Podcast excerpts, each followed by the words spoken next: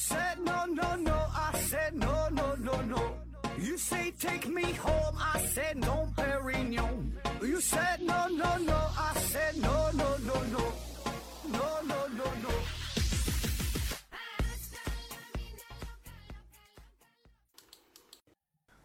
拼命探索，不计后果。欢迎您收听《思考盒子》，本节目由喜马拉雅平台独家播出。这一期呢，咱还是回答听友的问题啊，但今天的回答呢比较特殊，不夸张的说，啊，这期节目应该是咱节目哈有史以来这六七年当中最特殊的一期节目。为啥呢？因为这个节目的内容，呃，有很多是由人工智能软件生成的。最近呢，这叫 Chat GPT 呀，就 C H A T G P T 这玩意儿，这不挺火吗？呃，这是啥哈？这其实就是那种机器人儿聊天的一个程序，你给它提问题，它就能回答啊。但是跟以前所有那些聊天程序相比，嗯，这个 Chat GPT 是相对比较成熟、比较完善的啊。这个是 Open AI，就是开放人工智能研究中心研发出的聊天机器人程序啊。呃，这个这个软件刚刚出来啊，是二零零二年十一月三十号才发布的。你看到现在这才几个月，三个月，两三个月哈，时间就是非常短啊。但是呢，是非常火啊，现在都在聊这个东西。然后我一看这玩意儿正好跟咱这节目能应用上啊，咱本来就是回答听友的问题是吧？这以前呢，我回答听友问题还得。找资料啊，找半天，有的找不了，还得自己瞎编啊。一有这东西，这玩意儿省事儿了啊！你想问啥，往里输入，它就能回答啊。就是它这种回答呢，是由机器生成的，能够根据呃上下文就跟你聊天，跟你互动，就像真正你人与人之间这种交流的啊。除此之外，还有其他应用，给你撰写个什么邮件啊、翻译啊、写什么代码、写文案呐。呃，什么视频脚本啥都行哈，这功能是非常强大啊。所以呢，这期回答听友问啊，这个节目呢，有一些就是由这个机器完全自它来回答的啊。但是呢，我不告诉你啊。所以这期节目呢，咱也是做个小游戏哈，就是说看看这这个聊天机器人儿，它是否能够成功的突破图灵测试。你猜一猜哪个是 Chat GPT？回答的哪个是我来回答的啊？当然，我不可能直接照着原文就是念他的这个答案哈。如果那么念的话，你保证能听听出来，因为呃，我的语言风格这个它很很难去模仿啊。我我就是说，这个内容我都这么去讲，风格上、语气上都是按我原来的风格，但是回答的内核是他回答的啊。有一些就是有点胡扯了啊，咱家听一听吧，也挺有意思啊。啊，对，在这里呢，感谢一下。呃，我们公司海外文案组的北美分部的寇子女士啊，呃，这些内容呢是，呃，她在国外哈用用这个软件回答，我在国内整了半天没整明白啊，呃，同时对大伙儿也可以支持一下她的节目，叫做大哥爱思考啊，大哥爱思考啊，这是两位女士做的一档科普、催眠什么，跟咱们节目的风格差不多啊，但是两位女士做的这种聊天的节目啊，可以关注一下啊。那好了，下面呢，咱们就正式开始哈。您听听哪个是机器人作答，哪个是我作答啊？The first one 哈，S T P U L 提问说，为什么有人喜欢翘腿儿啊？舒服吗？为什么这么做会舒服？还有人坐着的时候喜欢手掌朝上放啊？这样能否用科学解释？这能否用科学来解释这些行为？啊，说这个翘腿的动作，还有什么坐着时候手掌朝放这些动作啊？那这些动作呢，有一个共同的特点，就是这样的话，你更加舒服啊，确实就舒服吧，可以缓解你长时间坐着带来的这种不适感。比如说你翘腿儿，这就可以帮助你缓解腿部的疲劳啊，促进血液循环。因为你长时间坐着，咱都知道，坐时间长了，腿保证是呃麻木啊、疼痛啊，对吧？有的胳膊压时间长了麻了，你怎么掐都都不疼，感觉胳膊不是自己的了啊。所以呢，不管是翘腿也好，还有说你手怎么动弹，这个这都是一种缓解不适的方式啊，就是让这个血液流通的呃更好啊。那尽管呢，我们不能用科学的方法完全解释这种行为，但是我们可以得出结论，就是这个翘腿和手掌啊朝上放啊，就是为了缓解呃长时间带来的不适感。第二个问题，说发现呢，地铁上站着的大多数人都是一只脚，呃，在地，另一只脚的脚尖着地，或者是交叉。为什么会这么站呢？理论上啊，会动的物体呢，嗯，站它不是双脚掌站立最稳吗？我感觉你这个问题都像机器人问的呢啊。说这个站着怎么站是吧？地铁上他俩腿不好好站啊，一个站一个脚尖点地交叉啥的。这个在这个交通工具上，比如说在地铁上，在公交车上啊，就人们呢，他需要适应周围的环境，这样呢才能够确保自身的平衡啊和安全呐。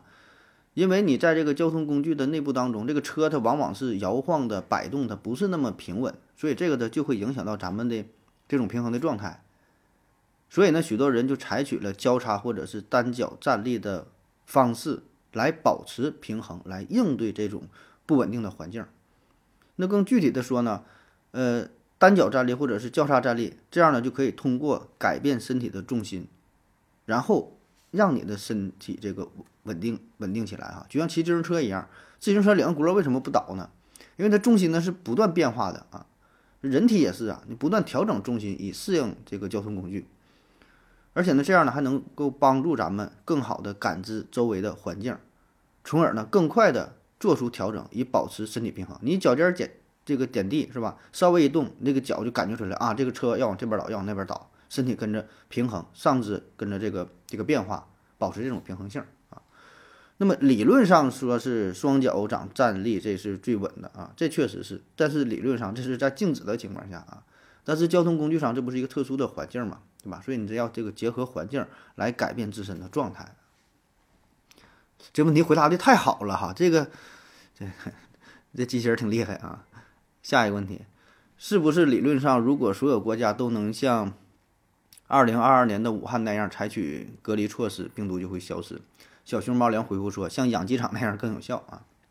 说这关于隔离的问题是吧？三年了啊，呃，那理论上呢，采取这种严格的隔离措施呢，确实可以更加有效的减少病毒的传播。但是呢，并不是说你这样去做，病毒就会完全消失啊。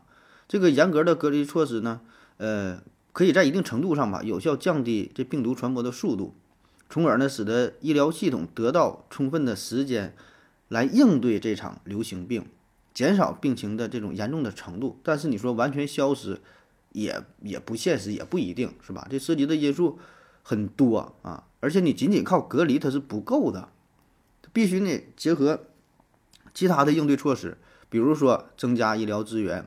呃，加强这个检测，然后后续的这个追踪工作，呃，提高整体民众啊，呃，对于预防措施的认知等等啊，涉及到方方面面的问题，绝不是说隔离哈，简单粗暴就能解决所有的问题啊。而且还有一个还有一个这个重点是什么呢？就是采取隔离措施是否能够成功，这也取决于各国不同的这个情况、国情。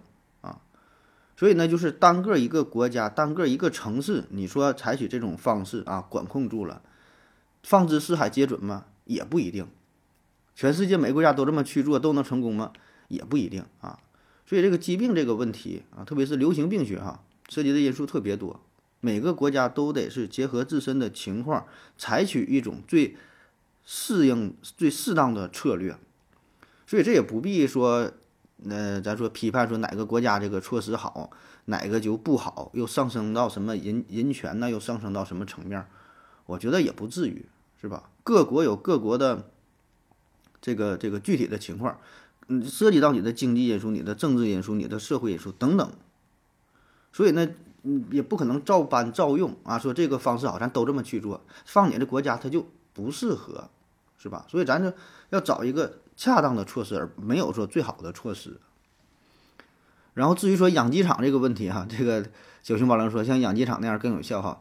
呃，养鸡场这就是管的更狠了是吧？直接摁在那会儿都不让出来啊。这个养鸡场啊，隔离措施确实也有，因为什么？养鸡场也有这种鸡瘟，也有这种传播啊。这确实也涉及到流行病学这种呃隔离的一些一些方式、一些措施哈。那么这个养鸡场的隔离措施确实跟人类的隔离措施，其实在原理上是一样的，对吧？就是通过减少病毒的传播来降低疾病的传播速度，并且呢，有效的阻止疾病的扩散。道理上一样，对吧？一个是鸡，一个是人，原理是没有什么区别。但问题是呢，这个鸡呀和人呐，这生物学上和生理学特征上，它它不一样，对吧？这人毕竟是哺乳动物啊，就算都是哺乳动物，那也是千差万别，它还有一些社会学的属性。所以呢，你这种隔离措施的实施和这个效果也是有所差别的。比如说哈，这养鸡场可以对鸡这个鸡群啊进行全面的隔离，而人类呢，你说这个人类的生活，呃，人类社会整个这个工作，很多事儿你得是在外面去做的，很多生产活动啊。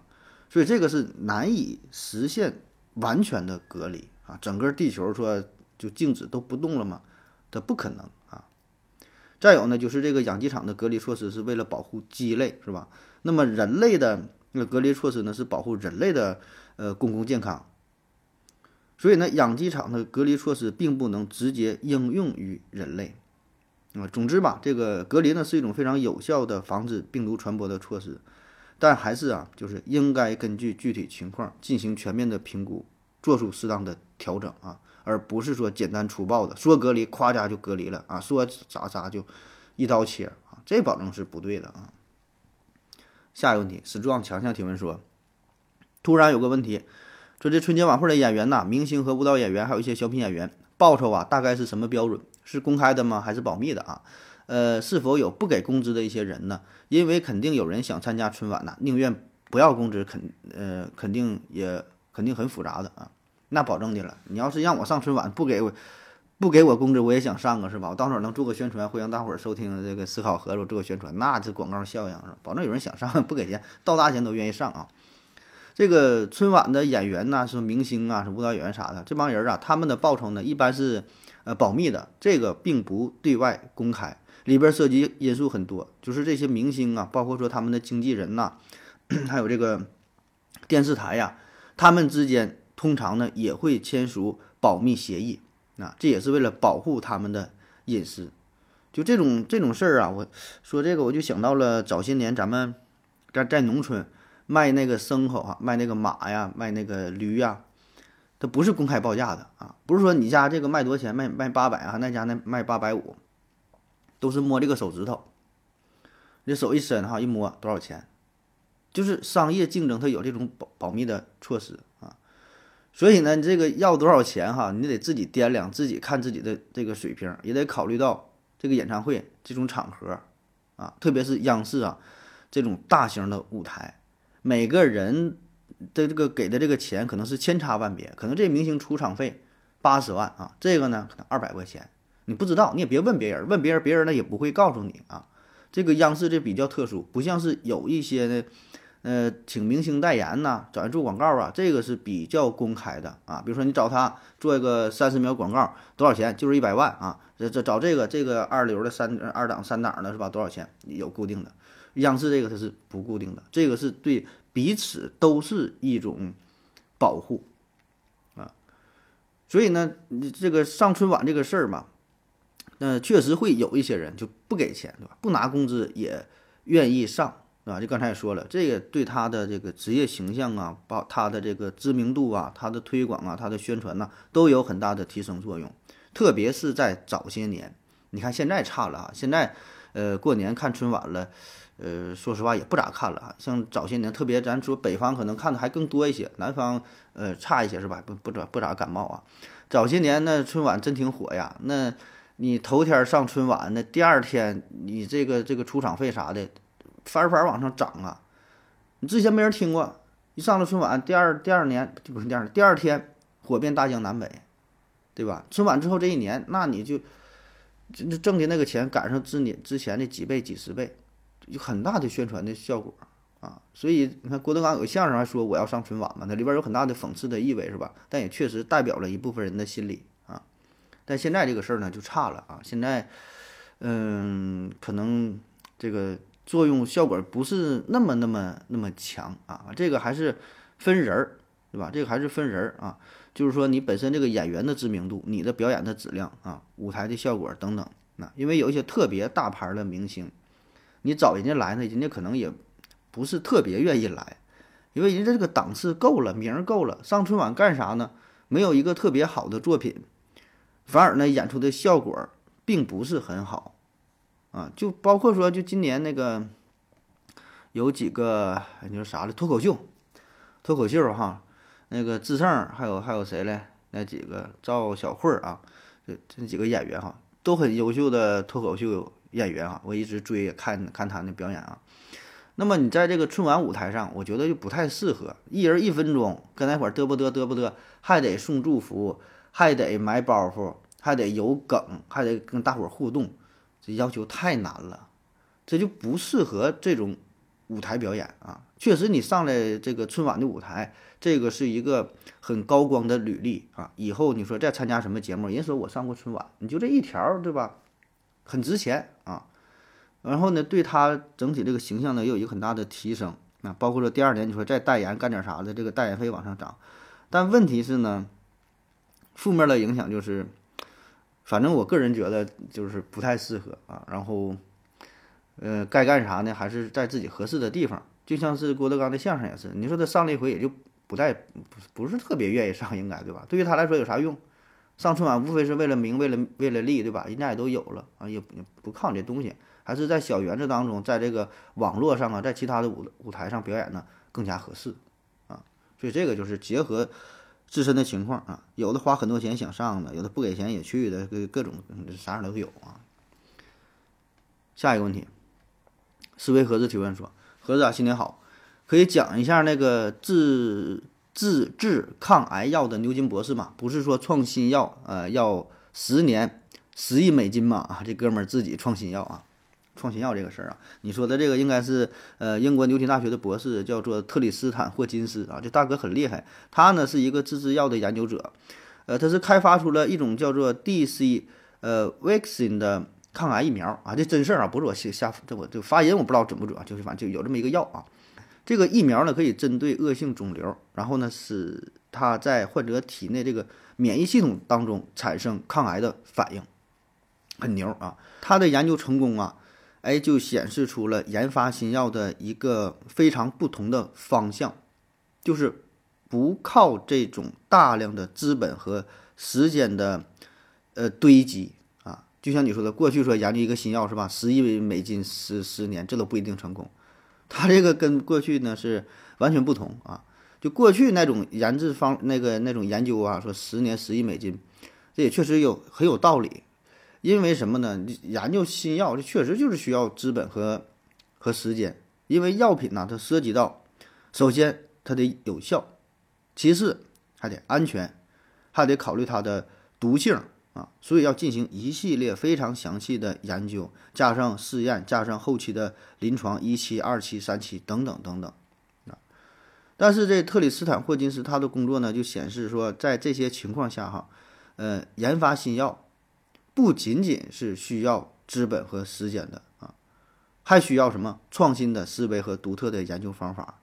所以，呃，霍金斯这个研究跟过去的那个研究其实并不矛盾，反而是呢，给我们一个一个提醒啊，让我们更加注意到一个问题，就是创新的思想。就是在资本和时间的基础之上，还需要创新的思维和独特的研究方法。如果没有创新的思维和独特的研究方法，别说是十亿美元十年，就一百亿美元一一百年，你也你也研究不出来。所以我觉得这个是他给我们带来的更重要的启发，也是推动了这个创新药研发的一个新的方向啊，而不是说推倒了原来的理论啊，这并不矛盾。下一个问题，K 二幺五二提问说：何老师你好，呃，我想请教一个问题，地球自转理论，呃，地球自转理论上会产生离心力，那么可不可以利用地球，呃，自转离心力啊，建造从地面到太空的电梯啊？这太空电梯是吧？现在挺火的啊。如果真的建造成功了这样的电梯，它会不会拖慢地球自转的速度，而导致潮汐锁定？呃，思维盒子回复说，应该是可以的，但是没有合适的材料，应该对地球自转没有影响，但是从但是从电梯顶端向地球扔下东西会产生灾难啊！太空电梯这个事儿是吧？现在很火啊。那想构建从地面到太空的这么一个电梯，这是一个极具挑战性的技术性的问题啊。这并不是说单纯利用地球自转的离心力就能实现的，因为什么？地球自转产生的这离心力这个强度是非常小的，它很难来驱动这样的这个电梯系统。你需要呢，先找到一个能够在太空当中。稳定漂浮的方法，并且呢需要这种高效的、稳定的这个推进系统来实现电梯的上升和下降，就是你这个动力性在哪，对吧？得保证足够强大、足够稳定、足够高效。那么关于这个潮汐锁定的问题哈，如果这个地球自转的速度明显明显减慢的话，那么确实会导致潮汐锁定啊。但问题是呢，你建了这个所谓的这个太空电梯，那么它的质量、它的这个空间位置对于地球自转的影响是微乎其微的。你这个电电梯它能建多大呀，对吧？你个喜马拉雅山的那你多大？你跟你这玩意儿咋比呀？你建这东西。影响你说有没有？保证是有啊，但能有多大？那就基本没有多大啊。就像是一个蚂蚁爬一个大象身上，是吧？会不会影响这个大象这个运动的速度呢？那保证会，是吧？那能有多大啊？所以呢，这个潮汐锁定基本呢是不会出现的啊。那么实际上呢，想建造一个从地面到太空的这个电梯啊，这个任务啊，这个太难了。这种设想早就有啊，在小说当中，在电影当中呢会频繁的出现啊。但呢，结合我们现在的情况，就是。目前还没有足够强大的材料来建造这样的电梯啊，而且呢，在建造的过程当中还要考虑到很多的因素，比如说电磁干扰啊，一个切割的作用，比如说，呃，太空的环境，比如说风力，比如说引力，很多很多因素啊。那么至于说地球自转啊，呃，单独建造一个太空电梯也不太可能对这个地球自转产生什么影响啊。但是呢，如果有大量的物体从太这个电梯的顶端就是往下扔的话啊，那么会对地球表面的人产生产生影响啊。这个如果真要实施了以后，那保证就要求了呗，不能你这玩意儿乱扔东西是吧？砸着了这个花花草草啥的，这也不行啊。总之吧，这个就涉及因素很多啊，在未来也许会实现吧，有生之年是吧？下一个问题，善治还是单治啊？提问说，为什么鼻炎呢？都是早晨刚起床的时候最重？啊，括弧或者说刚睡醒的时候最严重啊，括弧完了，这个鼻炎犯了，但不是特别严重的日子里呀，睡觉的时候从来不会流鼻涕，但是只要醒了不睁眼睛不起床，鼻涕马上就流出来啊，呃，鼻子呢也会塞住了啊，组织胺泛滥的情的症状一下子全来了，但是症状一般也就持续五到三十分钟，在这之后又一切归于平静。即使是醒着，鼻涕也跟这一样几乎没有了。我想请教一下，醒过来的这一瞬间对鼻炎的影响怎么会这么大啊？说这个鼻炎是吧？呃，鼻炎患者呢，在睡觉的时候啊，人体的免疫系统呢会加强保护啊，就这个抗炎素呢它会增加，从而呢减轻鼻炎的症状。就你睡觉的时候是这种状态，是人体自我保护的状态。那么当人们醒来之后，人体的免疫系统这个活性减弱，血流速度增加，组织胺水平上升。从而呢，就引发了鼻炎的症状，或者说让你这个症状更加明显，就加重了啊。此外呢，你睡觉的时候，这个头部所处的位置呢，也可能会影响鼻炎的症状。就是当人们躺下来的时候，这个鼻翼啊可能会被一压倒，从而呢导致这个鼻窦口啊被堵塞住，这就加重了鼻炎的症状。那么醒来之后呢，头部的位置变化，鼻窦口的堵塞情况也有可能会有所改善，导致鼻炎症状的减轻。那么总的来说呢，这鼻炎症状在醒来后严重啊，是由多个因素共同作用的结果，其中呢包括免疫系统的变化、血流速度的变化、呃头部位置的变化啊等等啊。下一个问题，呃说前几天呢在浑河上滑冰，哎这我老乡啊，在浑河上滑冰啊，白天呢最高气温零上两度啊，晚上呢是零下十几度。我看这个河面冰啊很厚，我没太在意啊。结果呢，突然冰碎了，掉进冰窟窿里了。哎呦，我这个这个不开玩笑，这个得注意安全呐。你这现在可别去了啊！现在天儿天儿逐渐转暖了啊。然后说奋力的挣扎出来，发现那个小区域啊冰层特别薄，周围没有排污口啊。请问一下，呃，一个相对小范围内冰层厚薄不均匀的情况是怎么造成的？一般来说呀，冰层应该大体厚度相当才对呀。而且呢，就当天最高气温有零上啊，前几天都没有零上，呃，冰上呢还有雪，这太阳光啊大都会被反射掉了啊，怎么会有这么薄的冰啊？就说这个冰面薄厚不均是吧？感觉这地方厚好几米，这旁边怎么这么薄，然后人都掉进去？那说这个造成冰面薄厚不均这个情况啊，呃，原因呢背后原因很多哈。比如说有水流的影响，就是有的地方它水流的速度会更快，这样呢就会扰动水面，使得呃冰这个厚度不一样。因为水流速度中间呢和两边啊它就不一样，是吧？再有呢，就是这个污染物的影响啊，污染物的影响，就像你说这个排污口啊，如果有排污口的话，那么有一些冰面上污染物聚集的话，就会导致冰面呢相对来说比较薄啊，排污口附近那基本就冻不上了，甚至啊，再有呢就是天气的因素啊，如果说一段时间这个气温不稳定，那么冰面呢就会出现呃膨胀和短缩，从而呢导致冰的这个厚度呢也不一样。还有呢就是嗯日照的因素啊，因为太阳光的影响。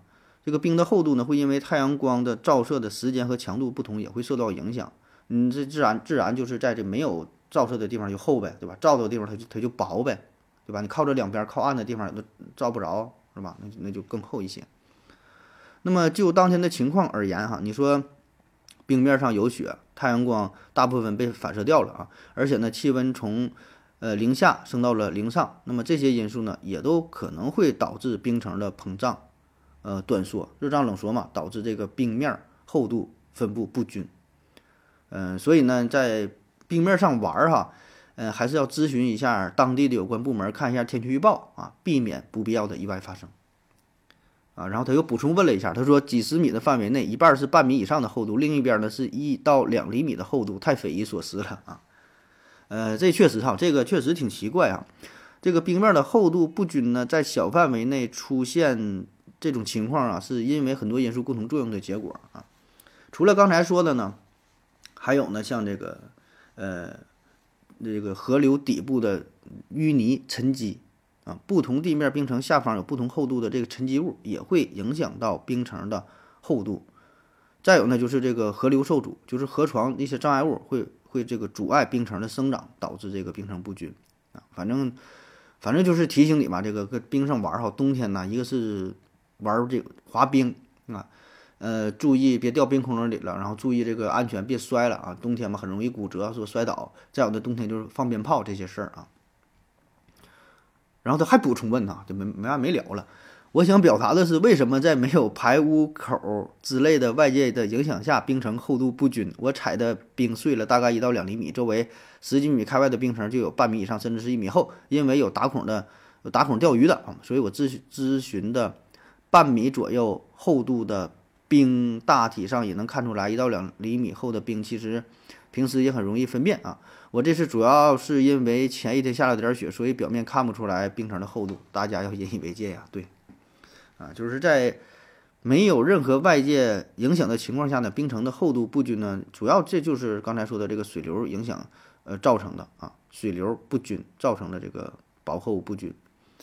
呃，此外呢，冰层的质量也会影响到，呃，冰的厚度。如果冰的质量不一致呢，那么在那里冰层呢就就会有一些比较薄，有一些呢就是比较比较厚了啊。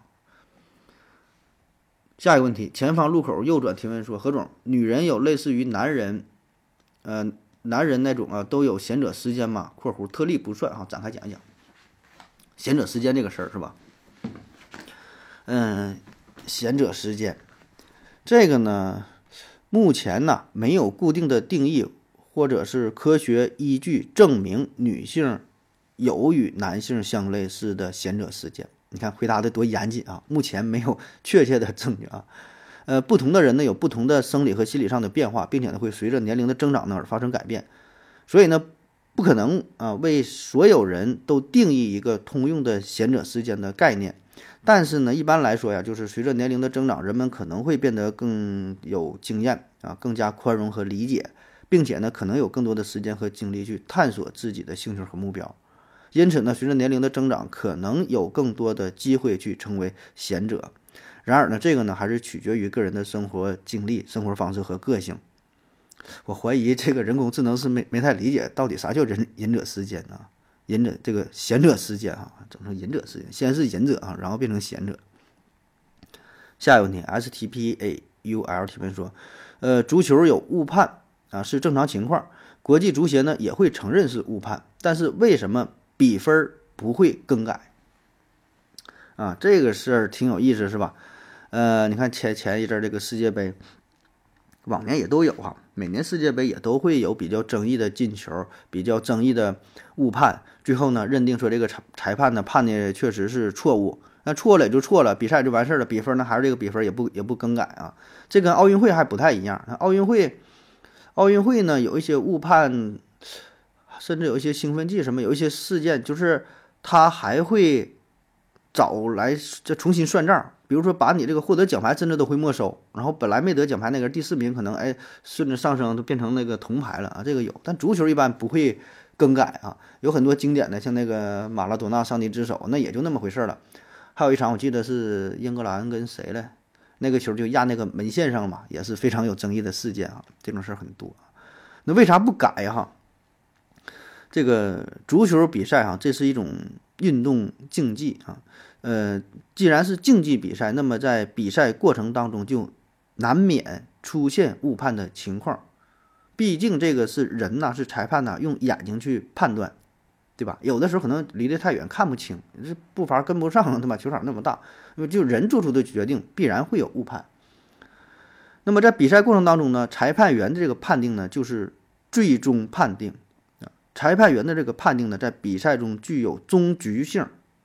这个就是这么规定的，叫终局性啊，就这样了啊，就像是法院什么判了，这是最终啊，就这么判了，不让你上诉，不不不接待了啊。所以呢，如果裁判员的判断出现了错误，也不能更改比分。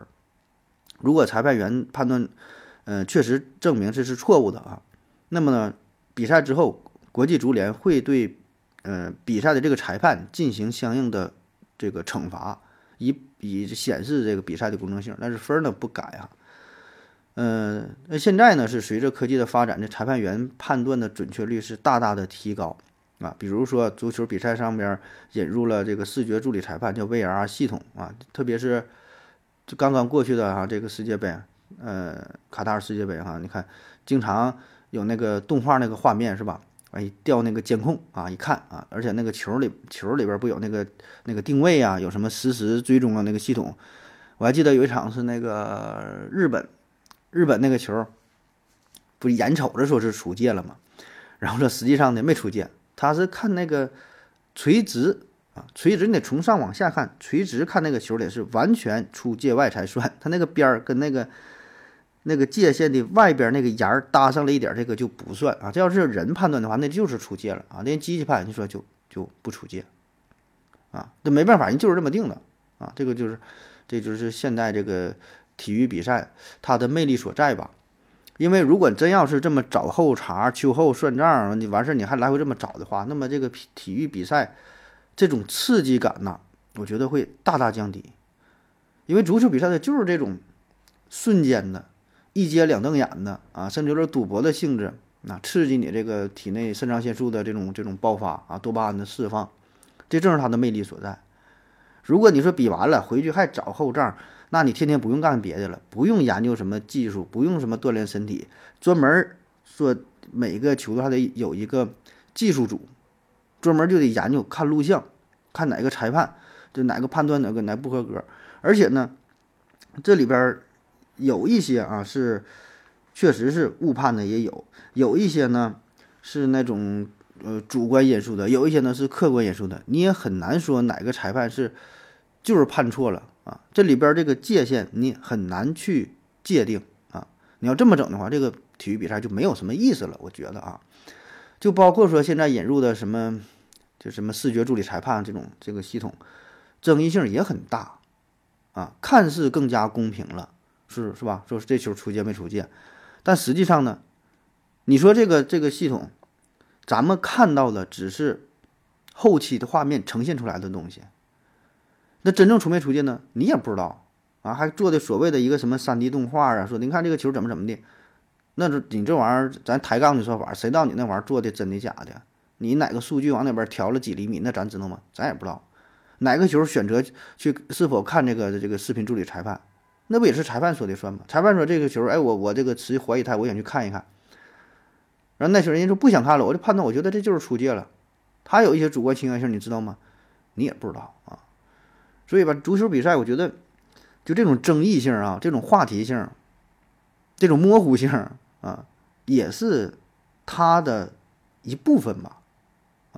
所以这个也没有什么说对与错吧，只是说个人的理解，个人对于体育，对于这种竞技比赛，就是你持有什么态度，是完全的机械性的、冰冷的，这种严谨性啊，还是说那里边有一些争议性的、复杂性的、模糊性的，然后一些一些争议是吧？就是说比赛之后这种争议也是一个很大的话题，也是一个点，大伙儿聊这些东西，我觉得这也是足球的一部分啊。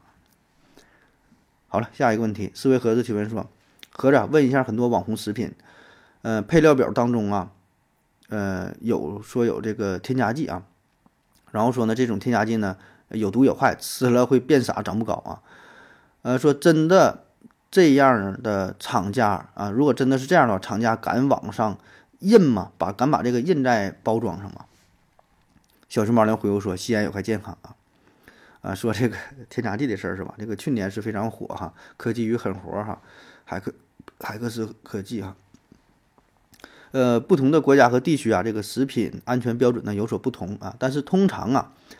添加剂呢，它是通过了安全评估和批准之后才能允许你使用的，就是你能用这个添加剂，能写在这个配料表上，它保证是安全的，保证是国家经过检测它是合理合法的啊，就是他们的这个使用呢是被规范的啊，它的使用量也是被限制的，目的就是确保食品的安全性。但是呢，有些人对这个添加剂的安全性呢总是存在一些疑虑嘛。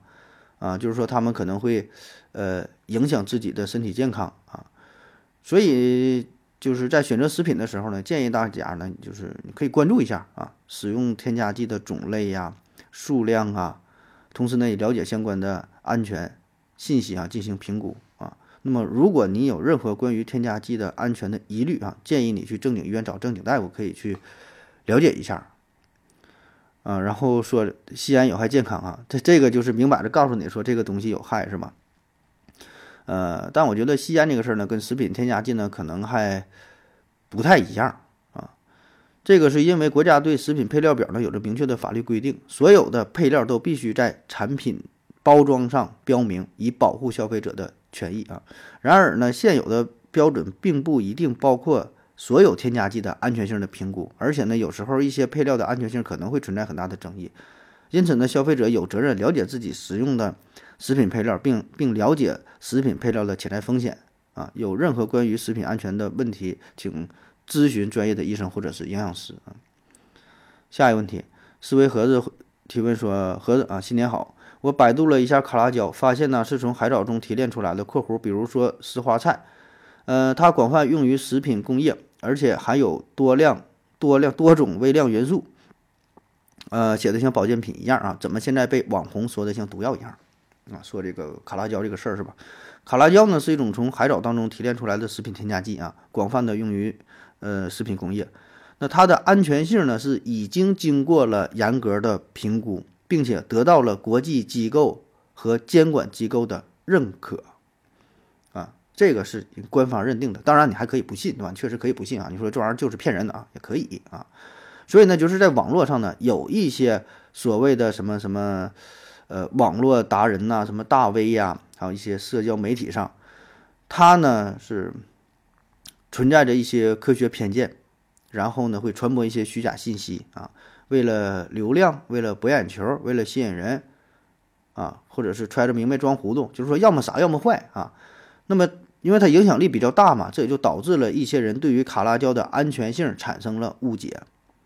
然后呢，有一些读者呢就会沿着这些信息思路哈，做出不科学的决策啊。所以呢，科普这个事儿很重要，是吧？啊，提升大众的科学素养啊，然后从相对正确的这个渠道获取科学的信息啊。当然，即使这样去说，还是有人说你这是故意给人家洗白，怎么怎么地，是吧？啊，这无所谓，你不信也就不信了哈。这个不强求，愿意吃啥吃啥啊。嗯，K 二啊，他接着问的啊，K 二幺五二接着啊，就是回复这思维盒子，回复这个问题，说卡拉胶并没有什么呃健康危害啊，只不过因为名字啊不像食品，更像是化工产品啊，被很多别有用心的人说成是有害健康啊，来贩卖焦虑啊，这跟有人说吃味精有害是一个道理啊。对对，这说的对，就是卡拉胶这名可能起的也。不太好是吧？一听什么什么胶，就像是化工产品。嗯，这个卡拉胶它是一种很常用的这食品添加剂了，主要呢就是用来增加食物的粘稠性和口感。啊，是从这个海藻当中提取出来的嘛，也是经过了很多次的加工才得到的。虽然这个名儿啊有点像化工产品，但是咱们说了嘛，它是经过安全评估的，而且不只是中国用，全世界都用。世界卫生组织和食品标准局也都认定这卡拉胶呢是安全的啊。但是没有办法嘛，就是在网络上的信息啊真真假假的，良莠不齐，啥样都有。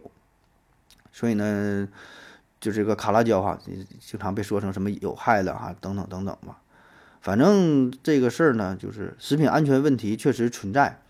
然后呢，食品添加剂呢，这又是另外一个话题。还有咱之前也说过，还有一种叫食品非法添加物啊。所以这些信息让咱老百姓吧很难去分辨。那所以呢，会。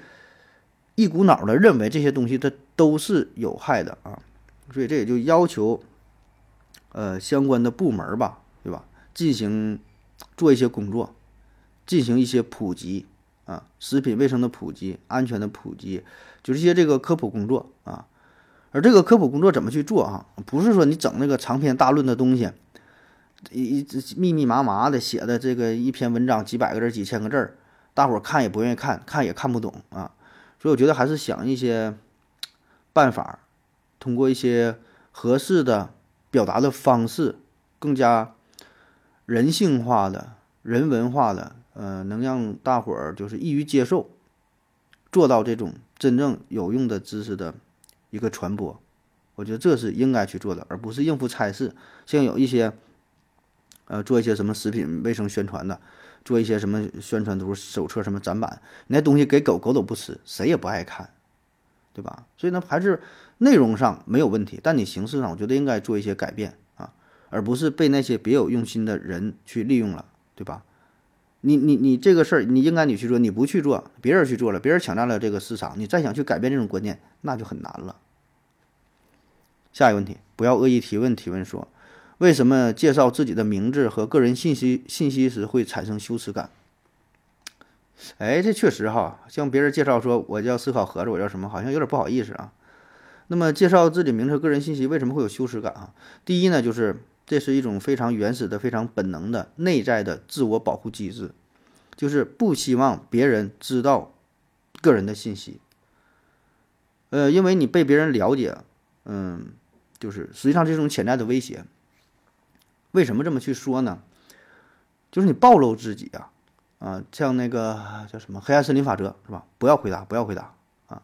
暴露自己对于生物来说是一个非常危险的事儿，不管是你身体的暴露、你的位置的暴露、你个人信息的暴露，都很危险啊！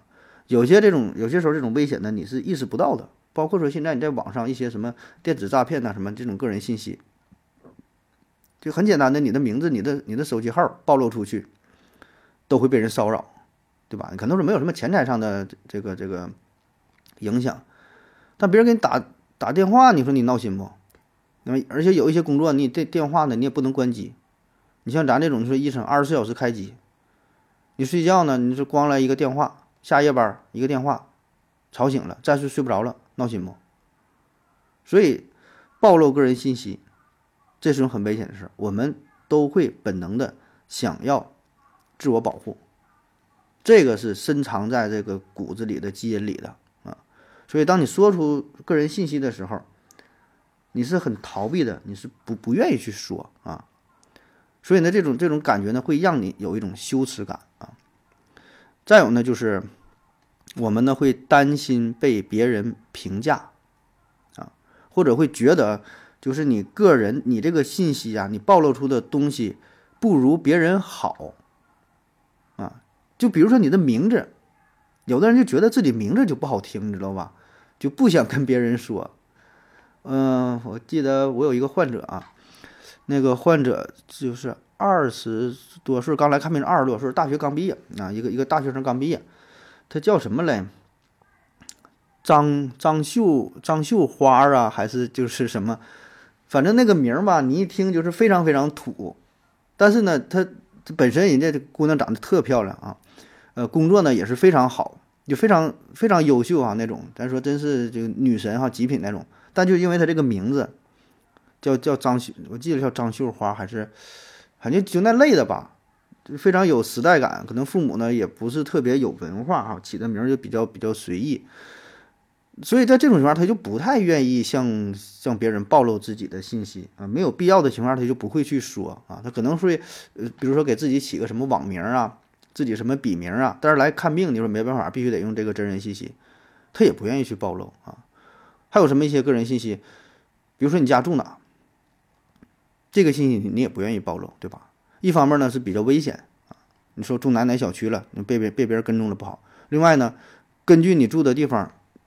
别人大致推测你的这个生活水平，啊，最典型就是这个开车，你你开什么车，啊，这事大家不愿意去说，因为什么？这就是一张流动的名名片呐，啊，你说你开什么啊？我开我开个宝马七系，啊，这还行啊，一百多万能说出去。你开个啥？你说我开，好像开开个二手的，二手的夏利，不太愿意去说，对吧？可能别人没觉得咋的，但你担心，就觉得不自在，不安全。啊，所以这是这个两点主要的原因，剩下其他的，呃，与你个人的这种性格啊，你个人的经历呀，你的文化背景啊，你的社交经验呐，等等等等啊，都有关系。反正总之就是不暴露就比暴露好，对吧？你不暴露，你就是相对站在一个相相对这个主动的位置上，包括说这个人与人之间这个互这个互相介绍。啊，这涉及到一个社会礼仪礼节的问题，就是，嗯，比如说你有两个朋友 A 和 B，就是 A 跟你是朋友，B 跟你是朋友，A、B 互相不认识，A 呢是比较年轻，比如说二十多岁一个年轻人，B 呢是一位老者，啊，五六十岁，那么你介绍 A 和 B 互相认识的时候，你得怎么介绍呢？理论上来说呢，就是应该先把这年轻人的信息告诉给这位长者，啊，说这位年轻人 A 啊。嗯，小王啊，今年二十多岁，嗯，现在是就职于什么什么单位，或者是在哪哪上学啊？怎么怎么的一说，然后 B 后说 B 这位长者的信息，因为什么？先暴露信息就是处于弱势啊，这是对于长者的尊敬。男和女之间也是要先介绍这个男士的信息，再说女士的信息，这是对弱者、对女性的一种保护啊。所以你看这里边。社会上一些文化呀，一些什么礼仪呀，一些什么礼节啊，跟这个最原始的生物的进化都是有一定关系的。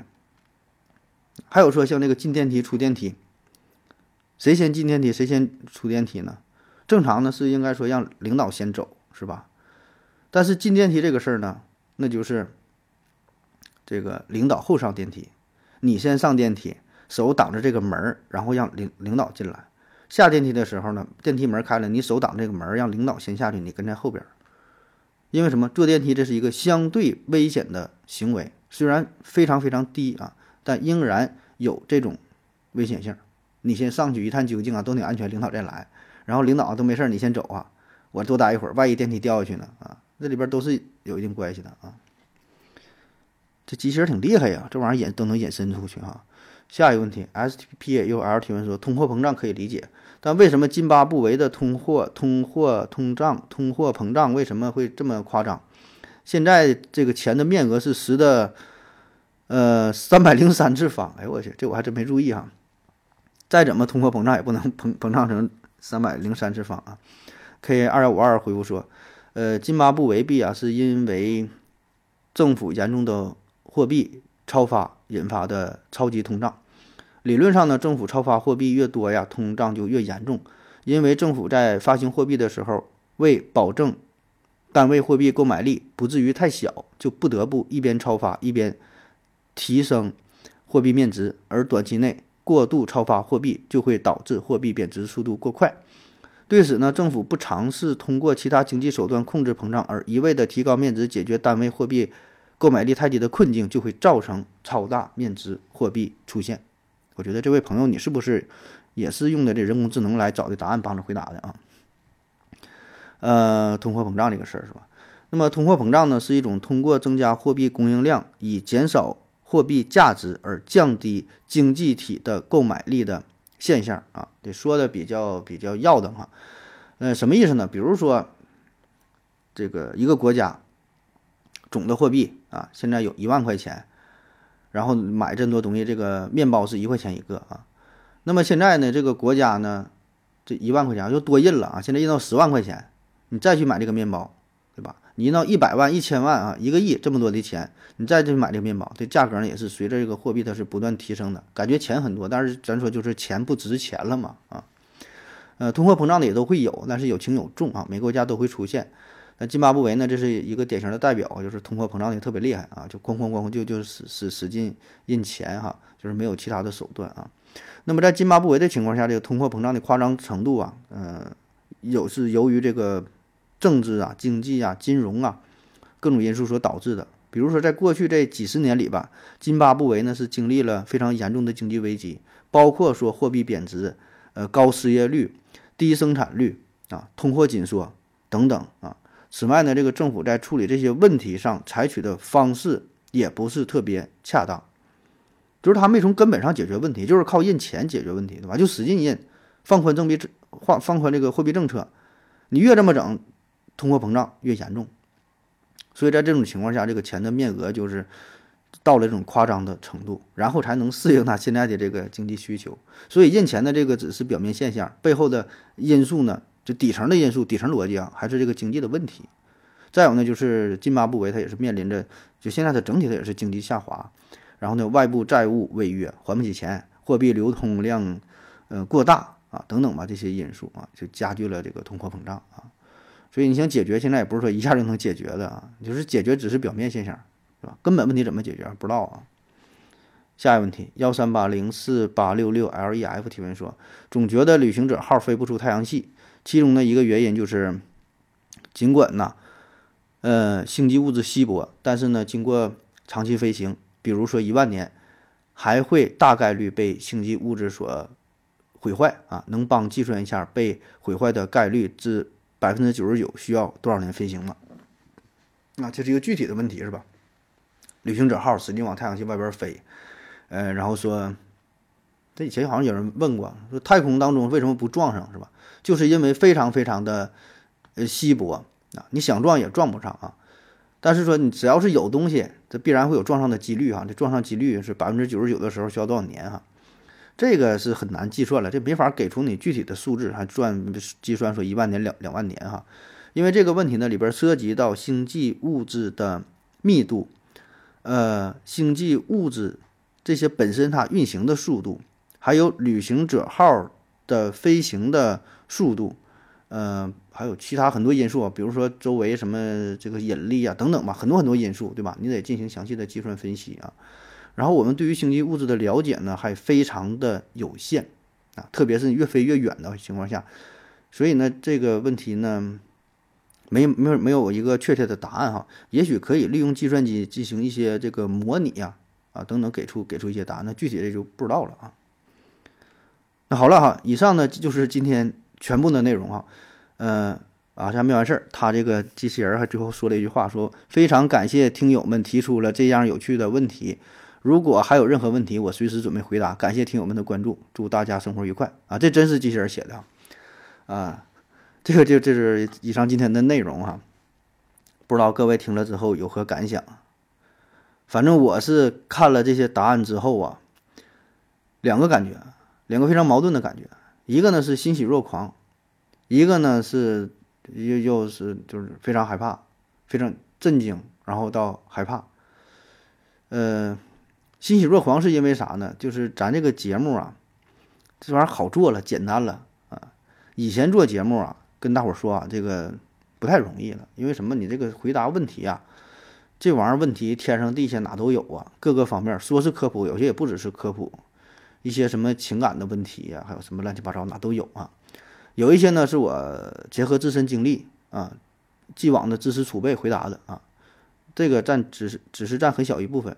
有一些呢确实也是从网上找的啊，但找来之后呢也不能直接就用啊，因为有一些问题的并不是特别确定的，你还得进行重新的梳理、重新的整合，还得达到这个逻辑的完整性啊，有一些非常开放的性的东西。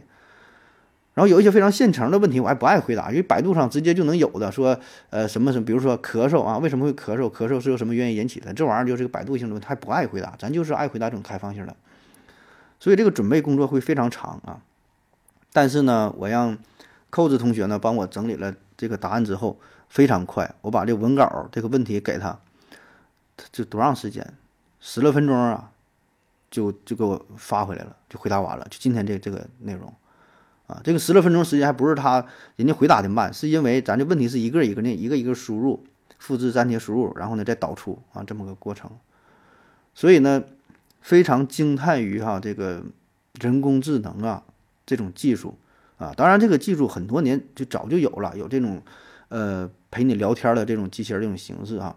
但是那些呢，还是相对来说都比较粗浅的，啊，你聊就说几句就觉得好玩哈，玩一会儿，但是很快就腻了，觉得这玩意儿还傻乎乎的，有些问题就天上一脚地下一脚。呃，但是这个这个这个 Chat GPT 啊，反正到现在来看吧，这还是应该是数一数二的，拔尖了啊。嗯，今天所有这些问题呢，其实都是机器人回答的啊，没有一个是我回答的，都是机器人给出的答案。嗯，只不过呢，我就是看了看稿子之后吧，啊，对里边儿呃一些细节吧进行了修改，然后呢更加符合我的表达习惯啊，所以你听着，我估计你是发现不了不了啊，有个别几个问题回答的不是特别恰当，暴露的比较明显，绝大多数我觉得还是还是挺牛的哈，所以说这个是我欣喜若狂的地方哈，以后这个节目越来越好做了啊，但是呢，马上我想到了另外一个问题啊。嗯就是这个人类啊，即将被这个机器所取代呀！啊，就我这个工作呀，即将被机器所取代了。就是我这个价值，我这个独特性在哪儿啊？你靠什么去吸引人？靠什么能让大伙儿去听你的节目？这个是值得思考的！我原来想呢，就咱这个节目值钱的地方，对吧？能让你去听。一个呢，就是说咱回答这个问题，我觉得还好啊。不管是这个趣味性啊、深度、呃广度啊，然后相对一些比较独立的视角，就是自我感觉啊还好啊，这个是一个值钱的地方。嗯，然后第二点呢，才是说个人的表达，因为个人表达，我觉得这个并不是一个加分项啊。本身咱这个语言，这个普通话说的不行，吐字呢还不清楚，平翘舌呢不分啊。所以这保证不是一个加分项，我就想，如果说我的这个口齿伶俐一点啊，什么说的好一点，是不是咱节目做的能更好呢？这是过去的想法。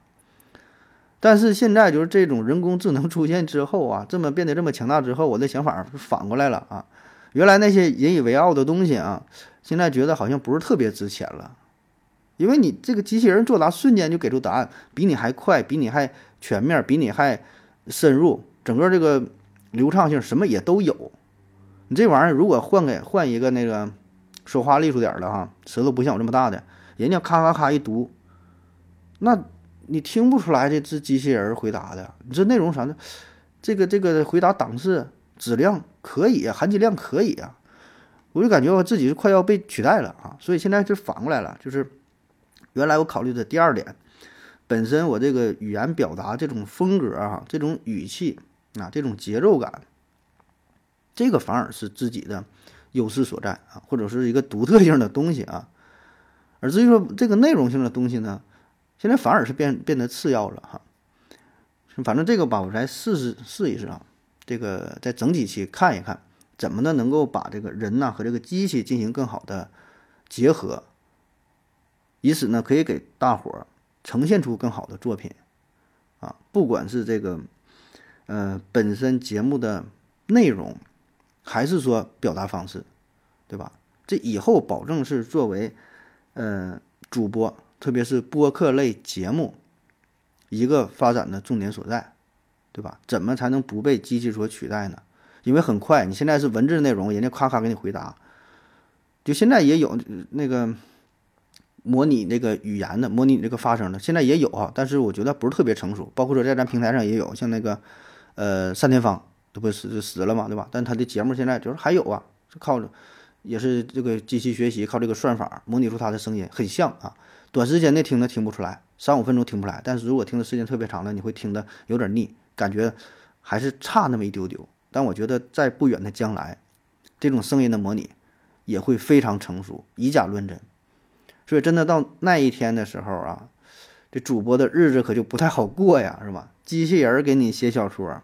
机器人可以给你回答问题，机器人可以给你录音，你想要啥全都能满足你，然后达到以假乱真的地步，突破这个图灵测试，那你到那时候你说要主播干啥？哎，好了，感谢各位收听，谢谢大家，再见。感谢您的聆听。如果您也想提问的话，请在喜马拉雅平台搜索“西西弗斯 FM”，在最新一期的节目下方留言即可。欢迎您的参与，我在这里等你哦。